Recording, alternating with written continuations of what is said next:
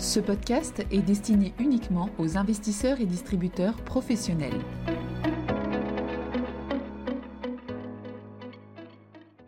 Bonjour à tous. Aujourd'hui, nous allons parler d'inflation, qui est un sujet central pour les banques centrales et pour les marchés financiers. Et nous allons essayer de le relier au thème de la transition énergétique, étant donné qu'il se passe énormément de choses ces derniers temps sur les marchés de l'énergie. En effet, on entend de plus en plus parler de greenflation, de fossilflation, voire de climateflation, nous allons essayer d'y voir plus clair dans ce podcast. Alors dans le monde des banquiers centraux, il y a deux personnes en particulier qui communiquent beaucoup sur ce sujet. La membre du directoire de la BCE, Isabelle Schnabel, et l'ancien gouverneur de la Banque du Canada et de la Banque d'Angleterre, Mark Carney.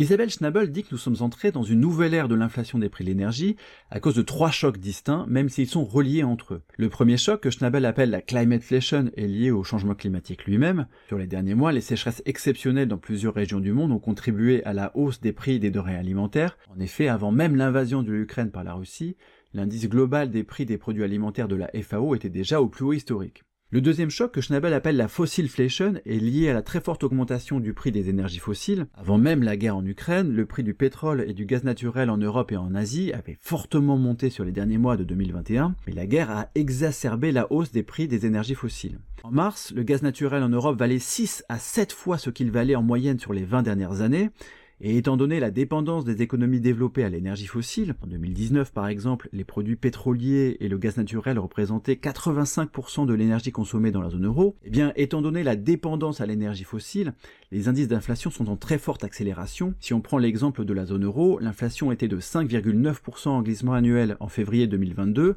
et l'énergie correspondait à environ 60% de cette inflation. Enfin, le troisième choc que Schnabel appelle la greenflation est lié à la transition énergétique, c'est-à-dire le mouvement de réduction des émissions de gaz à effet de serre dans les processus de production et de consommation. En effet, les technologies entre guillemets propres ont énormément recours à certains métaux comme le cuivre, le lithium, le cobalt ou encore le nickel, et cette très forte accélération de la demande pour ces métaux pèse fortement sur les prix. En mars 2022, le prix du lithium avait été multiplié par environ 10 depuis le début de l'année 2020 et par 4,5 pour le prix du cobalt. Là aussi, il est probable que cela finisse par pousser le prix des biens à la hausse, et on peut imaginer par exemple que cela pousse à la hausse le prix des véhicules électriques qui contiennent beaucoup plus de ces métaux que les véhicules thermiques. De son côté, Marc Carnier indique aussi que la transition vers des économies neutres en carbone devrait exercer une pression haussière sur l'inflation pendant au moins 10 ans.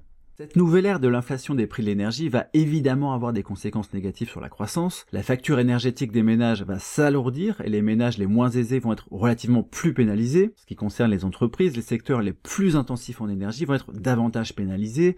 Et on peut penser ici aux industries chimiques, aux fonderies et dans une moindre mesure à l'industrie agroalimentaire. Et il est donc vraisemblable que les gouvernements interviennent pour amortir le choc.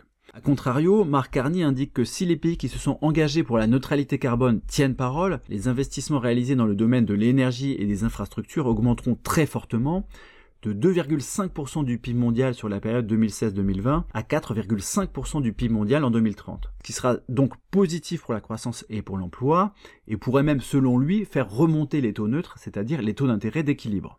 Au final, pour les banques centrales, les sujets de climateflation, fossilflation ou greenflation sont donc centraux, même s'ils restent difficiles à appréhender. Isabelle Schnabel souligne que les deux premiers ressemblent davantage à des chocs d'offres, alors que le troisième, la greenflation, est susceptible de provenir d'un boom d'investissement, c'est-à-dire d'un choc de demande. En théorie, c'est la nature de l'accélération des prix de l'énergie qui détermine la réaction des banques centrales, le problème ici, c'est que les banques centrales en général et la BCE en particulier pourraient se retrouver coincées si les anticipations d'inflation de moyen terme montaient trop, car cela pourrait les contraindre à resserrer leur politique monétaire, quelle que soit la nature du choc. Merci de votre écoute et à bientôt. Communication promotionnelle non contractuelle. Les commentaires et analyses reflètent l'opinion de CPRAM sur les marchés et leur évolution en fonction des informations connues à ce jour. Du fait de leur simplification, les informations données dans ce podcast sont inévitablement partielles ou incomplètes.